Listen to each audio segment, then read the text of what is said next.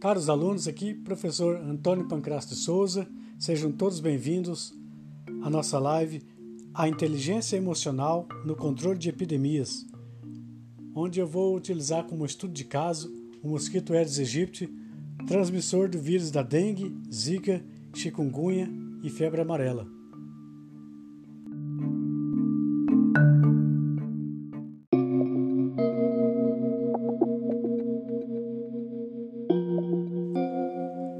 Começar tratando com vocês a respeito de conceitos. Em primeiro lugar, o conceito de endemia. Uma doença ela é endêmica quando ocorre de maneira comum numa determinada região, ela é frequente, ela chega a ser característica daquele povo, daquelas pessoas. Né? Nós podemos dizer que a dengue já assumiu um caráter endêmico em Campo Grande, porque ocorre durante o ano todo. Alguns meses com número maior, outros com número menor, mas já é endêmica. No caso de epidemia, quando a dengue torna-se epidêmica, quando o número de casos sofre uma abrupta elevação, um número maior de casos.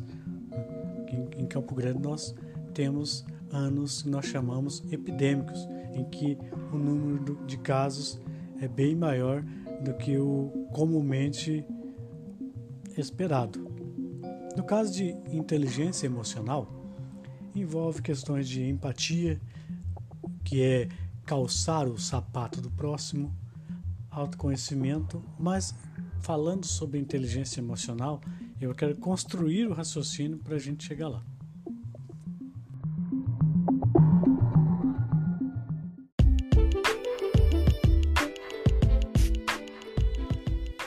Vamos falar agora um pouco sobre inteligência. E eu quero começar falando sobre a formação do nosso sistema nervoso, especificamente o nosso encéfalo. O termo encéfalo engloba os hemisférios cerebrais, cerebelo e tronco encefálico. Tronco encefálico é mesencéfalo, ponte e bulbo não se assuste tanto com os nomes. Vamos nos concentrar um pouco aqui em conceitos. Vamos devagar. Como eu disse, tronco encefálico, mesencéfalo, ponte e bulbo. Essa estrutura toda, ela controla o que nós chamamos funções vegetativas. Os nossos órgãos, o tórax, abdômen, a região da pelve, funcionam sem que nós precisamos nos preocupar com eles. Nosso digestório funciona sem o nosso comando, o nosso coração, o nosso pulmão, porque existe um controle automático no tronco encefálico. Acima dele é formado o sistema límbico, que controla as nossas emoções. Também é automático. Não faz sentido você afirmar para alguém que ela deve controlar as suas emoções, uma vez que as emoções são automáticas. O que é controlado é o nosso comportamento. Bom, e por fim, a região do hemisfério cerebral, acima do sistema límbico, onde temos uma substância branca que são vias que interconectam os neurônios uns com os outros. Então, e a, acima deles você tem na superfície do hemisfério cerebral o córtex cerebral. Existe a substância cinzenta, que é formada por corpos de neurônio. E ah, eu quero falar especificamente sobre uma área especial, que é a área frontal, digamos na nossa testa. Ali, os nossos pensamentos psíquicos mais elevados ocorrem. Né? Existem três regiões especiais ali. Primeira, região dorso-lateral, responsável pelo planejamento e a flexibilização do nosso comportamento. Região medial, região do automonitoramento e correção de erros. Região órbito-frontal, entre os olhos. É a área de controle de avaliação de riscos.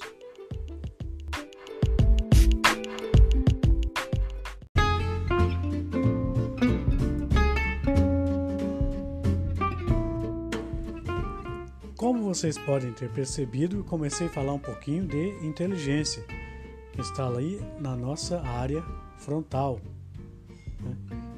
Falei sobre planejamento, flexibilização de comportamento, correção de erro, avaliação de riscos. Bom, e o que é inteligência? A inteligência pode ser medida?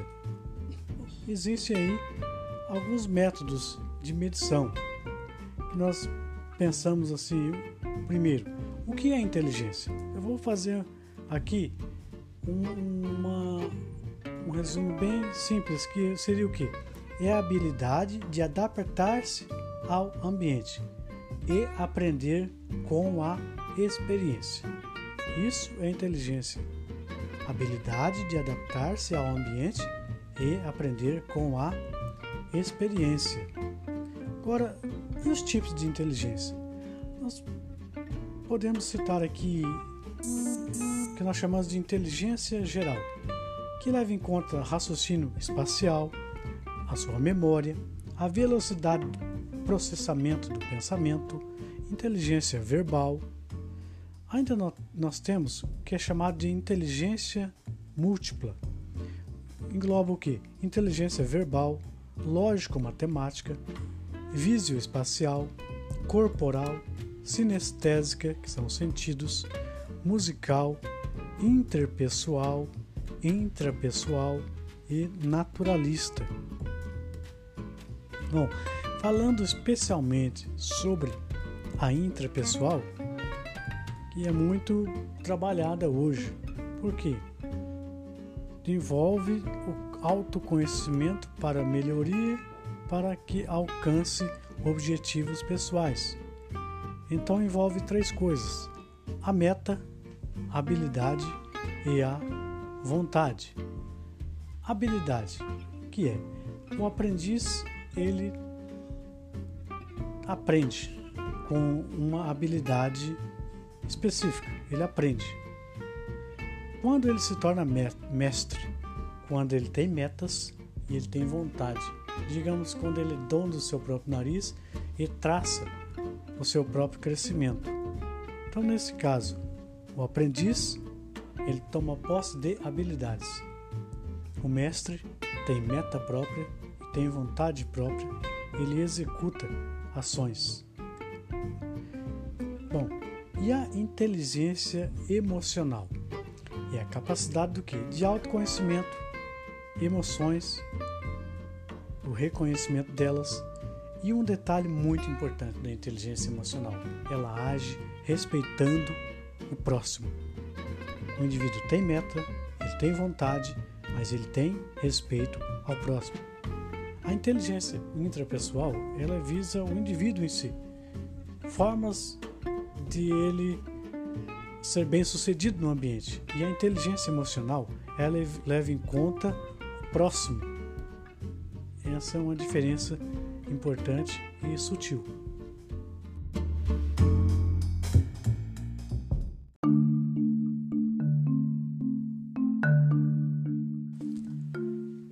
Neste momento, eu estou chegando no ponto crucial, que é o cruzamento da inteligência emocional e controle de epidemias. Eu dei um retrospecto para vocês sobre o meu histórico Falei de conceito de epidemia, endemia, falei sobre inteligência de modo geral e cheguei na inteligência emocional, que é essa capacidade de auto-reconhecimento das próprias emoções e principalmente a ação respeitando o próximo, ou seja, eu tenho meta, eu tenho vontade, eu tenho habilidades acima de tudo, eu respeito o próximo. Isso é inteligência emocional. Bom, como eu aplicar isso no controle de epidemias? Eu vou comentar aqui a minha experiência no controle de Aedes aegypti, aqui em Campo Grande. Nós temos muito conhecimento sobre a biologia do inseto, sabemos que temos o ovo, a larva, a pupa, o adulto. Nós sabemos que a fase de ovo pode demorar dois dias, contato com a água, ocorre o desenvolvimento embrionário, onde saem as larvas. Elas podem ter período aí de até uma semana de desenvolvimento larval, quatro estágios ou quatro estádios larvais, onde nós temos a pupa, demora outros cerca de dois dias, e nós temos o adulto a partir das pupas, que pode viver 30 dias ou mais. Nós conhecemos minúcias a respeito da relação do mosquito com a água, do mosquito com os criadouros e a influência da temperatura, da umidade, enfim, das condições climáticas em geral sobre o inseto. E então aí surge a pergunta: por que nós não conseguimos controlar esse mosquito de fato e evitar que muitas pessoas fiquem enfermas com dengue, zika, chikungunya? Essa é a grande pergunta.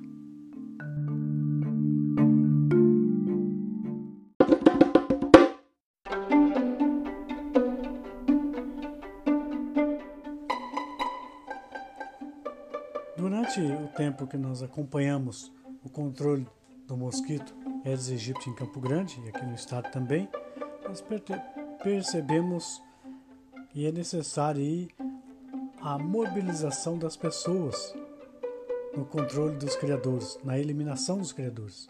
E é difícil essa sensibilização das pessoas. Né? As campanhas nós vemos que muitas vezes são de pouco impacto, porque nós fazemos campanhas nos mesmos lugares, fazendo coleta de lixo nos mesmos lugares, eliminação de criadouros em dias específicos nos mesmos lugares. Ou seja, nós, investimos nossos esforços, nosso tempo sempre nos mesmos lugares. Ainda, ao meu ver, existe uma falta de métrica para avaliar as campanhas. E como eu disse anteriormente, se eu faço a campanha de controle do mosquito nos mesmos lugares, significa que as anteriores não funcionaram. Essa população não foi ah, sensibilizada. Então entra uma, uma questão que eu começo a me perguntar. Nós falamos sobre didática, que é a arte de ensinar. Nós precisamos também perguntar sobre a matética, que é a arte de aprender. Como as pessoas podem aprender sobre controle do mosquito. Mas esse aprender é no sentido de ser mestre. Né? Anteriormente eu falei da inteligência, uh, dessa inteligência que envolve habilidade, meta e vontade. Aquele indivíduo que ele só tem acesso a habilidades, ele é habilidoso, ele é um eterno aprendiz. E eu vejo isso aqui com relação ao mosquito.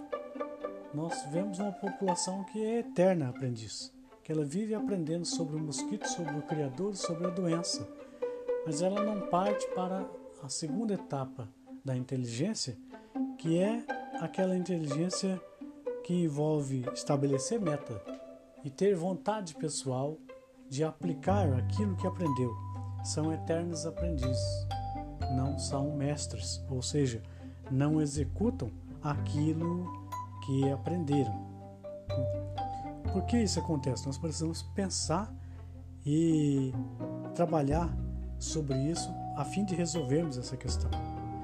E o que eu proponho aqui nessa oportunidade?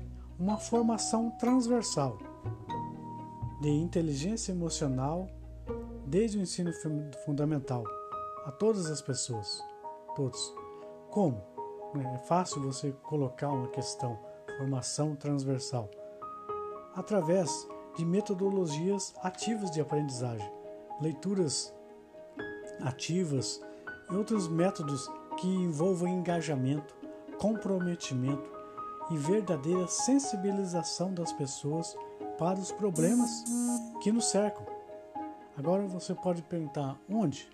Ora, em todos os lugares, nas famílias em primeiro lugar, porque dentro de casa é que ocorre a maior parte da nossa formação, o desenvolvimento do que da empatia, do calçar os sapatos do próximo, de você fazer uma conexão com o próximo a ponto de entender os seus sentimentos e agir em respeito ao sentimento do próximo. Formação nas escolas, mas sempre destacando o local principal de formação do indivíduo é dentro de casa. No ambiente de trabalho, enfim, disseminar boas práticas de vida em comunidade, boas práticas do desenvolvimento da empatia, do respeito, da colaboratividade, do pensar junto, de verdadeiramente somar uns com os outros. Ora, se não fizermos isso, o resultado será que seremos tragados pelas epidemias, seremos tragados pelas pandemias. Resumindo, o assunto é urgente, precisamos resolver, usar o que nós temos de melhor, aquilo que nós recebemos de melhor que a espécie humana tem, que é a sua inteligência e principalmente a sua inteligência emocional. Agir com respeito ao próximo na solução de problemas coletivos. Um grande abraço, pense sobre isso, que é um assunto crucial que nós precisamos resolver e praticar na nossa sociedade. A inteligência emocional para a solução dos nossos problemas.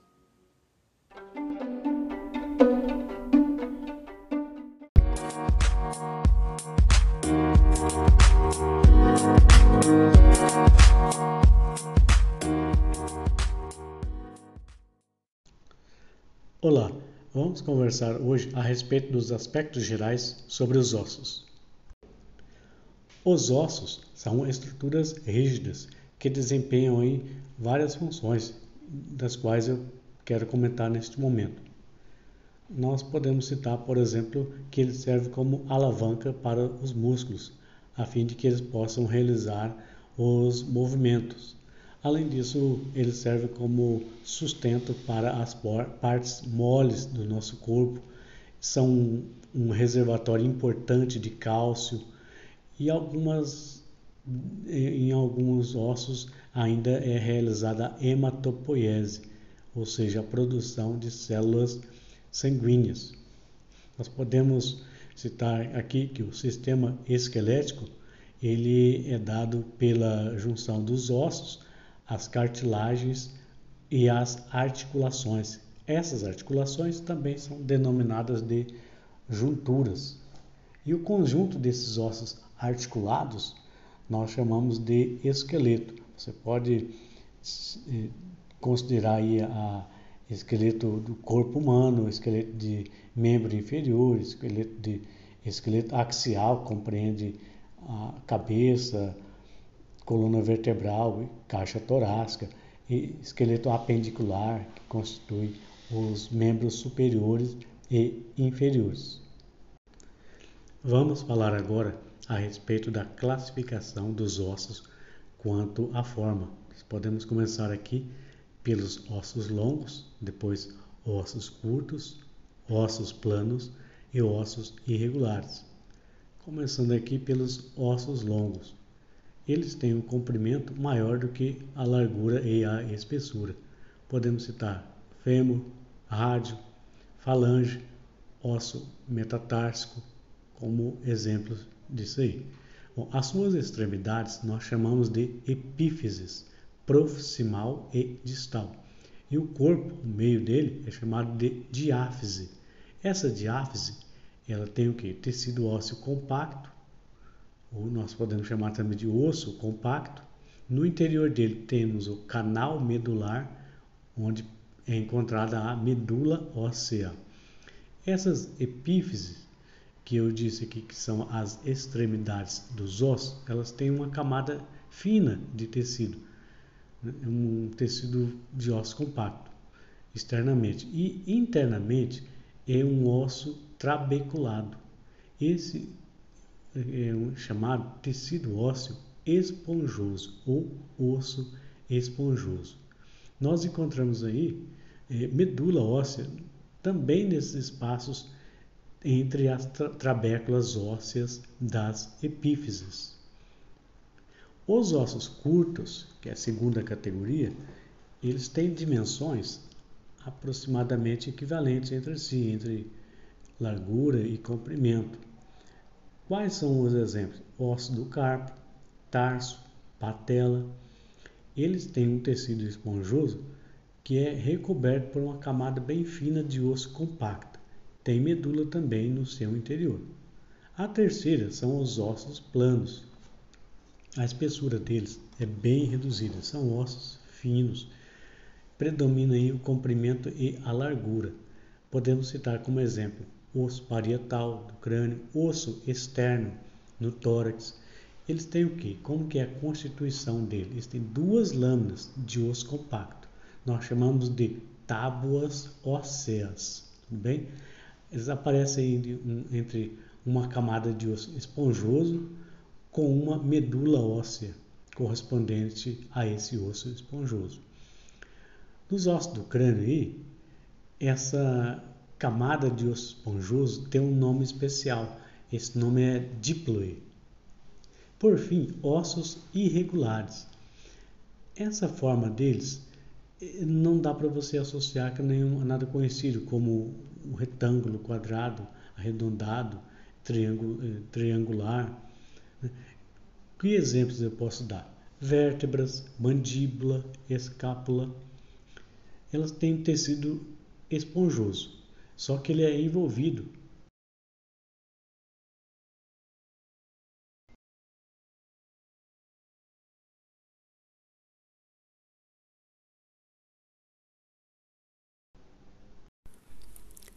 por uma fina camada de osso compacto. Vale a pena nós citarmos os ossos pneumáticos, sesamoides e os acessórios. Ossos pneumáticos são ossos irregulares. Eles têm aí uma cavidade preenchida por ar. Onde nós podemos encontrar isso? Os ossos da cabeça. Vamos dar exemplo aí, maxila, frontal, esfenoide. Ainda temos os ossos sesamoides. Eles são ossos curtos. Né? Eles são encontrados onde? Na, na estrutura de tendões, em pés, mãos, joelhos. E eles são visíveis aí eh, por exame de, de, imagem. O maior osso sesamoide mais conhecido, nós conhecemos, é a patela, que fica aí no, no joelho. Né? Ainda nós temos aí os ossos acessórios. São outros ossos que não necessariamente precisamos ter, mas podem ser visualizados em exames de imagem. Eu citei lá nos ossos do crânio que eles podem ser classificados aí pela proteção de, do encéfalo, o neurocrânio, ou onde estão as vísceras do crânio, que são o víscerocrânio. Mas ainda eles podem ser classificados aí pela formação e crescimento dos ossos. Essa formação, que nós aí podemos chamar de ossificação, ela se inicia lá no embrião. Nós podemos citar a, a ossificação intramembranosa e endocondral. Vocês lembram dessa classificação lá nos ossos do crânio? Vamos comentar um pouquinho sobre. Na ossificação endocondral, os ossos eles se formam aí a partir de um modelo de cartilagem pré-existente. Nós sabemos que temos aí cartilagens hialina, fibrosa e elástica. O que nos interessa é a cartilagem hialina. Ela tem uma matriz de fibras colágenas e elásticas, aproximadamente em igual proporção. Então, são de cartilagem hialina a nossa preocupação, ok? Deixar de lado aqui a fibrosa e a elástica. No processo de ossificação endocondral, então, são aí condensações de mesênquima no embrião que se diferenciam, formam os modelos de cartilagem hialina. são semelhantes aos ossos definitivos. E através de, de uma nós chamamos de infiltração, os osteoblastos eles vão se depositando na cartilagem. Né? Essa que é a matriz óssea.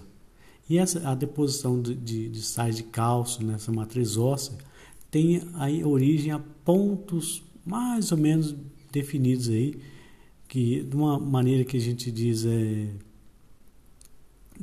uh, pontual, não difusa. São os centros de ossificação.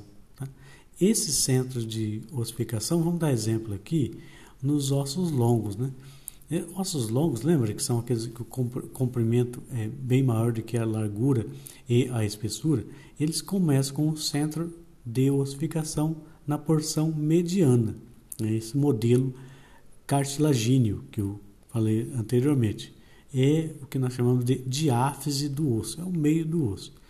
Esse centro ele vai crescendo, crescendo em direção onde as extremidades e dá origem à diáfise do osso longo. E à medida que esse osso longo está em, em formação, vão aparecendo nas extremidades do, desse modelo cartilagíneo outros centros.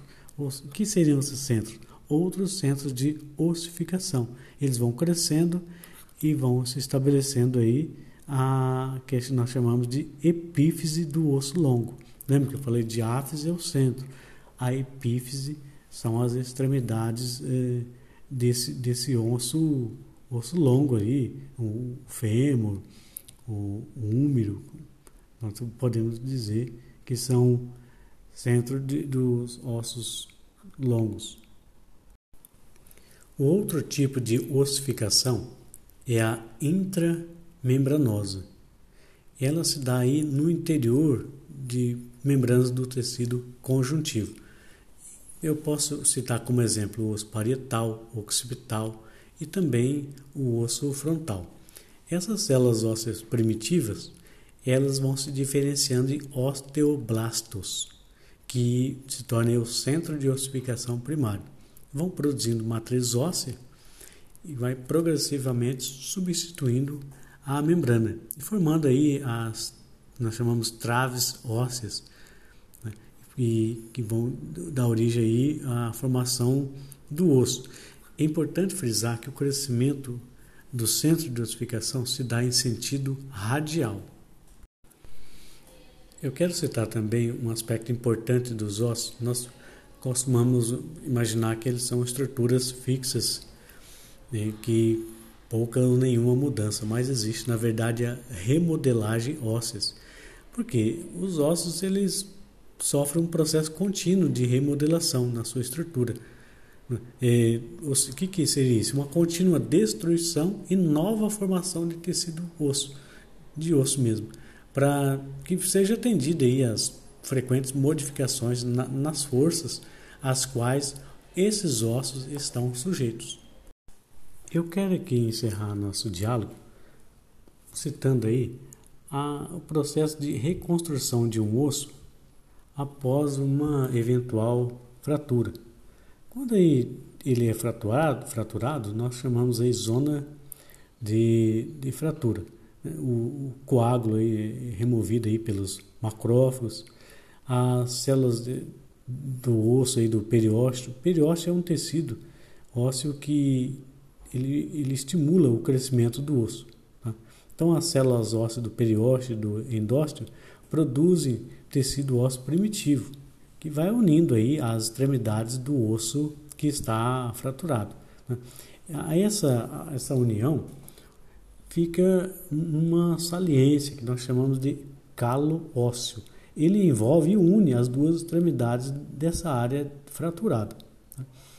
À medida que o indivíduo volta às suas atividades normais, as forças que são exercidas sobre eh, o osso e, consequentemente, sobre esse, esse calo ósseo, vão aí exercendo uma, uma influência para que ele seja substituído aí pelo tecido ósseo definitivo. Tá? Uma estrutura típica que nós chamamos osteonas. Esse, esse tecido compacto a partir, de, vamos dizer assim, na, na, na, na idade adulta. Tá? E começa a haver um, um, um desequilíbrio tá? entre o que? A produção de tecido ósseo e a sua destruição. E predominando que a última, a destruição. Por isso é que vão se formando pequenas áreas rarefeitas, são poros dentro do tecido ósseo. Vocês veem lá no laboratório os ossos, sempre tem uns furinhos, uns porinhos, né? que nós chamamos de osteoporose fisiológica. À medida quanto maior a idade, mais ocorre essa osteoporose fisiológica. E quando ela é muito intensa, nós chamamos até de osteoporose, uma doença. É, da mesma forma, diminui o que? O número e a espessura dessas trabéculas ósseas. Em que região? Lá nas epífises, que são as extremidades do osso. Isso aí vai levar o quê? O osso ficar mais fraco e, portanto, sujeito a fraturas lá nos idosos. Né? É costumeiro a gente pensar que o idoso caiu e quebrou o osso. Na verdade, o idoso caiu porque quebrou o osso do fêmur. E, aliás, aí as, os locais de maior eh, frequência de fratura são o colo do fêmur e os corpos vertebrais.